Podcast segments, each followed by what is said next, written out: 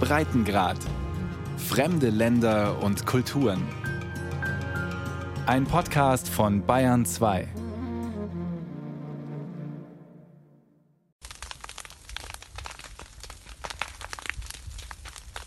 Eine dichte Rauchglocke hängt über Pokalpa.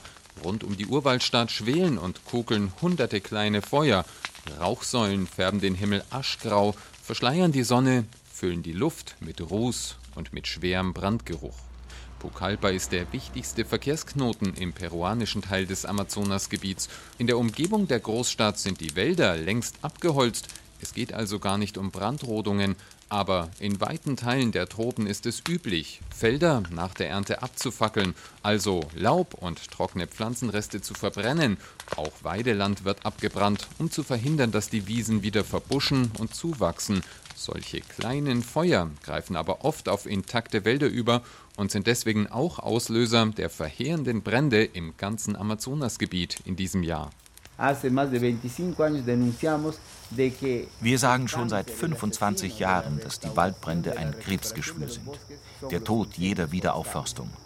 Sie entstehen oft durch das Abbrennen von Feldern. Das Ergebnis sind dann grüne Wüsten, Weiden mit wertlosen Süßgräsern. Wegen dieser Brände scheitern fast alle Aufforstungsprojekte. Sagt Raúl Tello. Er betreibt am Stadtrand von Pucallpa das Modellprojekt Bio Cuca. Es soll zeigen, dass man den Wald gar nicht roden muss. Man könne zum Beispiel Kakao auch im Schatten der Urwaldriesen pflanzen, statt die hohen Bäume zu fällen. Theo will auch aufzeigen, wie aus Weideflächen wieder Wald werden kann. Doch an solche Ideen glauben im Amazonasgebiet nur wenige Menschen. Die meisten setzen hier weiter auf eine Landwirtschaft, die den Regenwald aus dem Weg räumt große Viehweiden und seit einigen Jahren auch Palmölplantagen. Dabei warnen Fachleute, dass diese Palmen den Boden auslaugen. Bald werden die Bauern sich neue Felder suchen müssen. Sie werden also wieder Waldroden, sagt Theo. 60 Prozent der Fläche Perus liegen in der Amazonasregion. Die Region Ucayali hier wird sehr stark von Holzfällern bedrängt, die nur ganz bestimmte Hölzer nach Belieben aus dem Wald holen. Außerdem kommen viele Siedler, Bauern aus den Bergregionen hier herunter und dringen in die Primärwälder ein. Denn dort sind die Böden zunächst noch fruchtbar. Um den ursprünglichen Regenwald zu finden, muss man von Pucallpa aus weiter ins Hinterland fahren, zum Beispiel den Rio Pachitea hinauf, einen der Quellflüsse des Amazonas. Auch hier sind die Veränderungen deutlich. Straßen haben die Flüsse schon als Verkehrsadern des Urwaldgebiets abgelöst und auf beiden Seiten der neuen Straße Richtung Süden ist der Wald schon abgeholzt. Aber noch gibt es Waldinseln wie das Gebiet der Forschungsstation Panguana. Dorthin kommt man nur mit dem Boot oder zu Fuß. Doch für Biologen lohnt sich dieser Weg. Seit 50 Jahren untersuchen deutsche Forscher hier in Panguana die Artenvielfalt des Regenwalds und sie sind dabei auf einen Hotspot der Biodiversität gestoßen. Es ist wirklich fantastisch, wie viele Arten da vorkommen, ähm, von eigentlich jeder Tiergruppe. Sagt Juliane Diller. Ihre Eltern haben Panguana vor mehr als 50 Jahren gegründet und bis heute setzt sie deren Arbeit fort. Diller ist stellvertretende Direktorin der Zoologischen Staatssammlung in München, kehrt aber jedes Jahr, zumindest für ein paar Wochen, in den Urwald in ihrem Geburtsland Peru zurück. Die Fledermäuse, die habe ich ja selber untersucht. Insgesamt haben wir 56 Arten gefunden. In ganz Europa gibt es gerade mal 27. Das ist unglaublich und es ist auch die Vielfalt nicht nur von Arten so erstaunlich, sondern auch die Vielfalt in der Ökologie, in der Biologie dieser Tiere. Denn die ernähren sich nicht nur von Insekten, wie ja bei uns eigentlich alle, sondern die fressen auch Früchte. Es gibt fischende Fledermäuse, es gibt drei Arten, die Blut lecken, und darunter die echte Vampirfledermaus. Dann gibt's welche, die Frösche fangen oder sogar kleine Vögel oder andere Fledermäuse, das sind die größten Arten. Und es gibt welche, die Früchte fressen oder Nektar äh, lecken und saugen. Also das ist uns außerordentlich vielschichtig und natürlich sehr spannend für einen Biologen. Dabei ist das Gelände der Forschungsstation heute gerade einmal 14 Quadratkilometer groß. Biologen entdecken hier aber nicht nur Fledermäuse. Auf einer Fläche, die etwa viermal dem englischen Garten in München entspricht, leben mehr Vogelarten als in ganz Deutschland. Da haben wir etwa so jetzt, ähm, nachdem auch vieles Neues noch gefunden worden ist, etwa 380 Arten und ähm, bei uns gibt's, ich glaube, so etwa so 320 Brutvogelarten in ganz Deutschland. Ameisen sind auch noch ein gutes Beispiel. Wir haben über 520 Arten. Das ist die höchste Biodiversität weltweit. Und so geht's weiter. Ne? Es sind also wirklich unglaubliche Mengen. Und wir haben so vieles noch gar nicht entdeckt. Und es wird noch Generationen dauern, bis wir das dann auf die Reihe bringen, wenn es überhaupt machbar ist. Und vieles wird auch bis dahin schon wieder ausgestorben sein, von dem wir noch gar nichts gewusst haben. Die Biologen in Panguana treten in große Fußstapfen. Einer der ersten Forscher, der die Tierwelt in den Urwäldern Südamerikas untersuchte, war schließlich Alexander von Humboldt vor gut 200 Jahren. Mit Stift und Feder zeichnete er die unbekannten Tiere, die ihm begegneten. Auch die Eltern von Juliane Diller arbeiteten noch mit Zeichnungen Heute verwenden Humboldts Erben dagegen Digitalkameras oder gar DNA-Analysen, um die Vielfalt zu erfassen, zu zählen und zu ordnen. So wie Julio Monzon. Der Peruaner stammt aus der Nähe von Panguana, schreibt seine Doktorarbeit aber an der Universität Freiburg. Kurz vor Einbruch der Dunkelheit zieht er los, um die Fallen zu leeren, die er am Waldrand und mitten im Wald aufgestellt hat. Auch, also vier, vier Stück haben wir hier. Fünf Stück die, die leben. Jetzt habe ich zwei Arten schon. Drei. Also jedes Individuum ist eine andere Art. Der Doktorand erforscht Schmetterlinge, genauer eine Unterfamilie der Nachtfalter. Sie heißen Bärenspinner, weil ihre Raupen dicht behaart sind. Bärenspinner sind aus Sicht der Biologen besonders interessant, weil sie nicht nur bestimmte Futterpflanzen brauchen, sondern zusätzlich eine zweite Pflanzenart, die bestimmte chemische Stoffe enthält, die sogenannten Pyrrolizidin-Alkaloide oder kurz PA. PA ist eigentlich ein Gift. Die Bärenspinner nehmen dieses Gift auf und nutzen es ihrerseits, um sich vor Fressfeinden zu schützen. Und weil sie zwei völlig verschiedene Pflanzen brauchen, dürften diese Schmetterlinge ihrem jeweiligen Lebensraum besonders treu sein, erklärt der Biologe auf dem Weg zu seinen Falterfallen. In solchen Fallen werden normalerweise alle angelockten Insekten betäubt oder getötet. Monson hat aus Drahtgeflecht mit verschiedenen Maschengrößen eigens Fallen konstruiert, die nur die Nachtfalter festhalten, während andere kleinere Insekten entkommen können. Allein bei den Bärenspinnern, die Familie, die ich erforsche, wir haben momentan über 400 Arten, nur in diesem kleinen, also kleinen Gebiet äh, das ist eine Lichtfalle und die Falle drumherum habe ich, hab ich selber gebaut. Wenn es dunkel ist, dann machen wir das Licht an und die fliegen dann durch den Trichter rein. Also das ist so ein Sammelbehälter mit so einer Art Filter. Die großen bleiben in den kleinen Kern und die mittleren gehen in den anderen, in den anderen Schicht und, und die ganz winzigen können ja wegfliegen. Also meine Falter sind ja nicht so winzig, deshalb ist ja egal. Fast ein Jahr verbringt der Doktorand in der Forschungsstation, um seine Nachtfalter zu fangen, zu bestimmen und zu erfassen. Ein Jahr im Urwald, fernab von der Zivilisation, was mittlerweile etwas bequemer ist als zu Humboldts Zeiten. In Panguana gibt es immerhin feste Häuser, Solarstrom, fließendes Wasser und schnelles Internet. Was sich dagegen nicht geändert hat, das ist die Blutgier der Mückenschwärme, die im Urwald über neugierige Forscher herfallen Darüber hatte schon Humboldt in seinen Tagebüchern bitter geklagt, und noch etwas verbindet den Pionier von damals mit seinen Nachfolgern heute, nämlich die Begeisterung, wenn man sie auf ihr Forschungsobjekt anspricht. Einige meinen, das sei die tollste Arbeit der Welt, weil die Bärenspinner sind nicht nur interessant wegen ihrer Ökologie, sondern weil sie auch ziemlich gut aussehen, also richtig hübsch sind. Die sind bunt, einige sehen ähnlich aus wie Wespen, also die machen Mimikry mit Wespen. Manche haben tolle Farbe, also schillern blau, rot und, und wenn jemand die Möglichkeit hat, sich die anzuschauen, auch im Internet, also die Fotos, wird man ein bisschen auch verstehen, was für eine Schönheit da, dahinter steckt. Die Dämmerung ist kurz in den Tropen, es ist dunkel geworden. Julio Monson geht tiefer in den Wald zur nächsten Falle an einigen Standorten werden die Falter von Licht angelockt, an anderen von PA-Ködern, also genau jener giftigen Substanz, nach der die Bärenspinner gezielt suchen.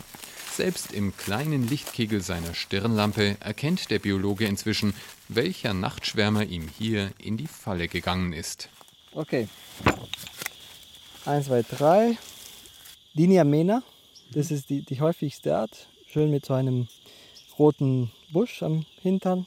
Durchsichtige Flügel. Ne, das ist Sintrichura. Und hier eine andere, das ist Trichura. Das ist Gold. Deshalb heißt die Trichura Aurifera. Genau, ich habe da ein Tütchen für jede Falle. Jetzt für die Trockenzeit ist ja keine schlechte Ausbeute. Ob Fledermäuse, Vögel, Frösche oder Nachtfalter, die Artenvielfalt in diesem Regenwald ist so groß, dass er noch Arbeit für Generationen von Biologen bereithält. Julio Monzon bestimmt die Arten noch klassisch, indem er seine Bärenspinner mit Fotos vergleicht und so eine Art Schmetterlingskatalog erstellt, in Zukunft wird man die Arten wohl nicht mehr einzeln beschreiben, sondern das Erbgut untersuchen und einfach anhand der DNA bestimmen, wie viele unterschiedliche Tiere, Pflanzen, Pilze oder Bakterien einen Lebensraum besiedeln.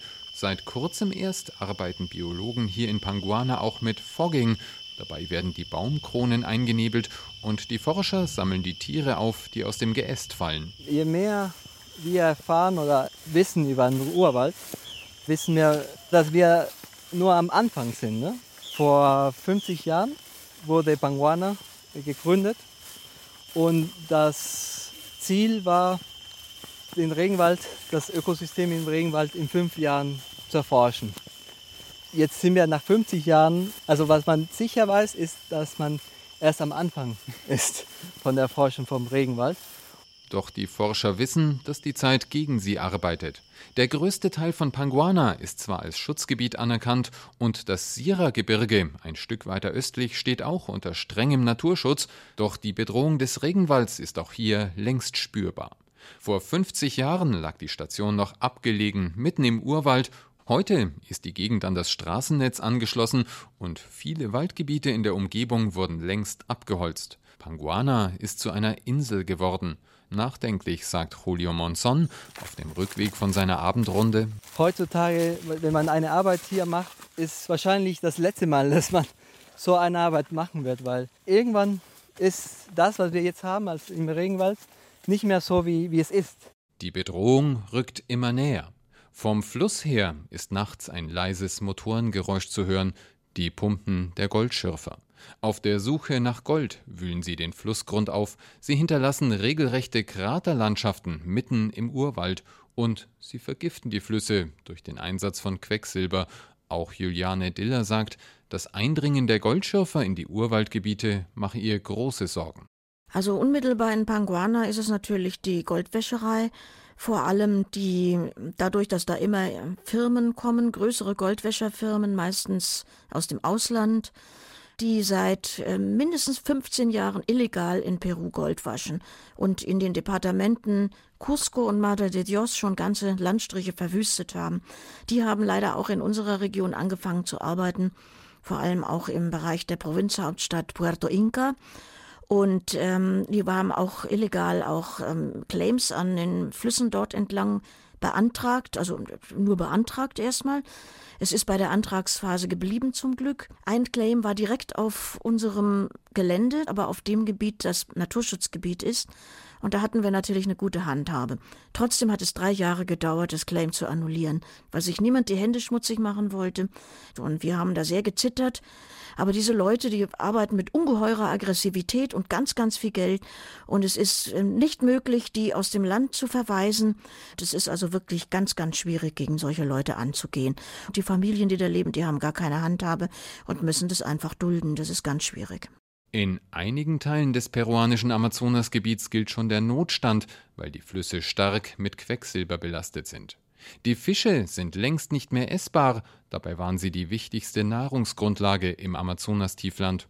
Das gilt leider auch für den Rio Yuyapichis, den Fluss, der direkt an Panguana vorbeifließt. Der Verwalter der Forschungsstation sagt, er habe schon mit bloßem Auge Quecksilbertropfen auf dem Grund des Flusses gesehen, so viel Schwermetall sei hier ins Wasser gelangt. Carlos Vázquez Modena war schon beim Aufbau der Station dabei.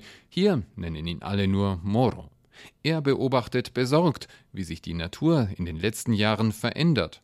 Auch wenn die Biologen in Panguana immer neue Arten entdecken, Moro sagt, es seien auch schon viele Tierarten verschwunden, vor allem Vögel, aber auch Säugetiere, zum Beispiel die Pekaris, eine südamerikanische Wildschweinart. Hier kam zum Beispiel jedes Jahr eine Rotte Pekaris her. Die sind seit vier Jahren weg. Es gab auch eine Art Truthähne, die kommen auch nicht mehr. Und im Fluss sind auch schon viele Fischarten verschwunden, weil Goldsucher hier angefangen haben zu schürfen. Dadurch wurde der Fluss trüb und verschmutzt. Und das vertragen diese Fische nicht. Jetzt sehe ich sie nicht mehr. Seit mehr als 50 Jahren lebt und arbeitet Moro in Panguana. Gutmütige Lachfalten haben sich in sein Gesicht gegraben doch inzwischen sind auch Sorgenfalten dazugekommen. Er sagt, selbst das Klima habe sich schon verändert. Der Unterschied zwischen Regenzeit und Trockenzeit sei nicht mehr so wie früher und das Wetter sei extremer geworden, seit immer mehr Wald abgeholzt werde. Es wird immer wärmer. Und gleichzeitig war es nachts nie so kühl wie jetzt. Das gab es früher überhaupt nicht. Dafür wird es tagsüber immer heißer. Man könnte glauben, dass hier alles zur Wüste wird. Das ist jedenfalls meine Befürchtung. Die Veränderungen, die Moro in Panguana feststellt, folgen den großen Umwälzungen, die das ganze Amazonasgebiet betreffen. In Peru ziehen immer mehr Menschen aus den kargen Hochlandprovinzen hinunter ins bewaldete Tiefland. Die üppige Vegetation dort scheint fruchtbare Böden zu versprechen, dabei ist die Humusschicht im Urwald in Wahrheit extrem dünn. Aus verschiedenen Gründen dringen Menschen in die Urwaldgebiete ein und versuchen hier ihr Auskommen zu finden. Was rund um die leicht erreichbare Großstadt Pucallpa schon vor längerer Zeit begonnen hat, passiert jetzt auch hier im Tal des Rio Pachitea.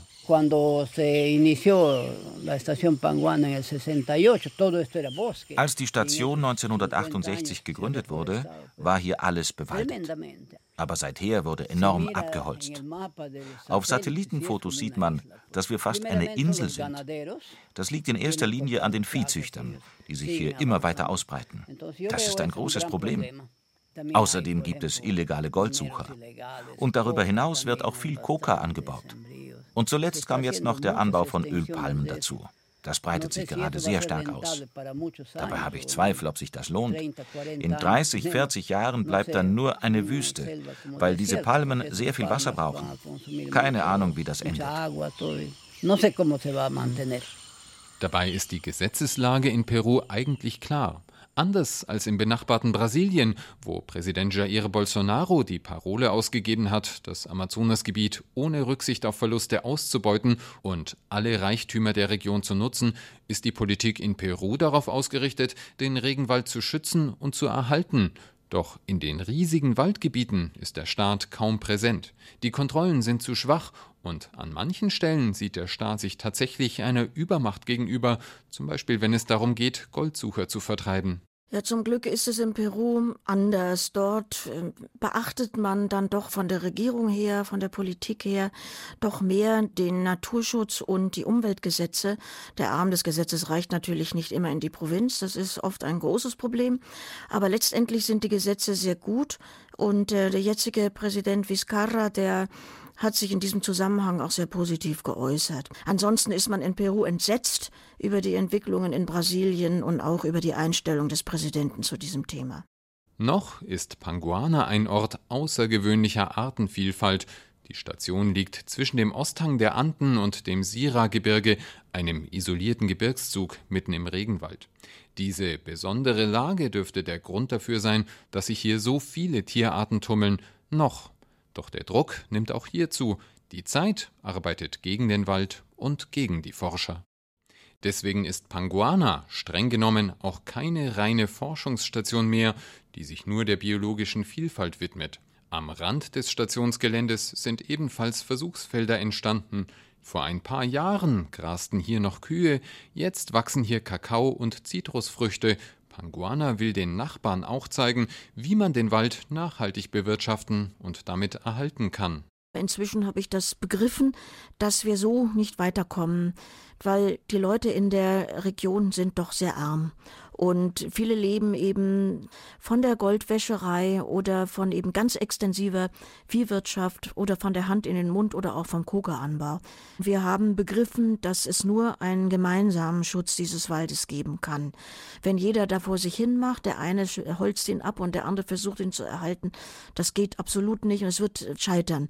Damit ändert sich auch die Arbeit der Biologen. In Zukunft werden sich auch in Panguana Doktoranden mit Projekten zur nachhaltigen Landwirtschaft befassen, gemeinsam mit den indigenen Gemeinschaften, die in der Nachbarschaft der Urwaldstation leben. Wir hoffen, dass das dann eben auch ein Modell wird für die umliegende Bevölkerung, dass man eben doch etwas bewirken kann und dass jeder da seinen Teil zu leisten kann.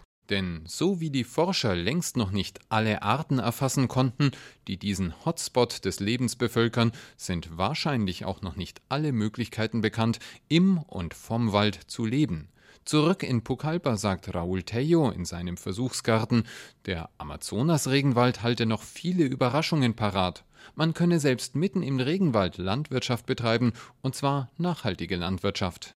El bosque hier schenkt der Wald uns Saatgut, das noch wertvoller ist als das Holz. Man kann also vom Wald leben. Er sichert dein Überleben, wenn er steht, nicht nur, wenn man ihn abholzt. Zum Beweis geht Tello voraus in seinen Nahrungsgarten, wo exotische Früchte, Gemüse und andere Nutzpflanzen im Schatten gedeihen, direkt im Schatten großer Urwaldbäume, Trotzdem gebe es genug Sonnenlicht für die Pflanzen, selbst hier in der Nähe des Bodens. Hier wächst Kaffee und wir mussten die großen Bäume nicht fällen. Ein Bauer hätte sie gerodet. Wir haben gesagt, die Bäume bleiben. Und unter jedem pflanzen wir etwas an.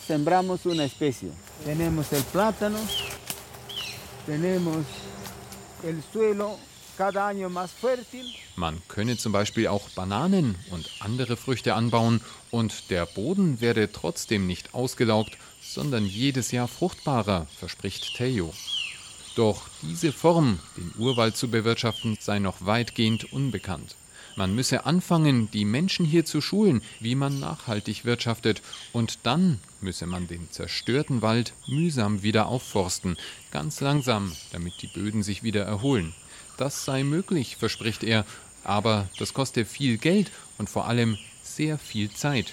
Zeit, die der Regenwald möglicherweise nicht mehr hat.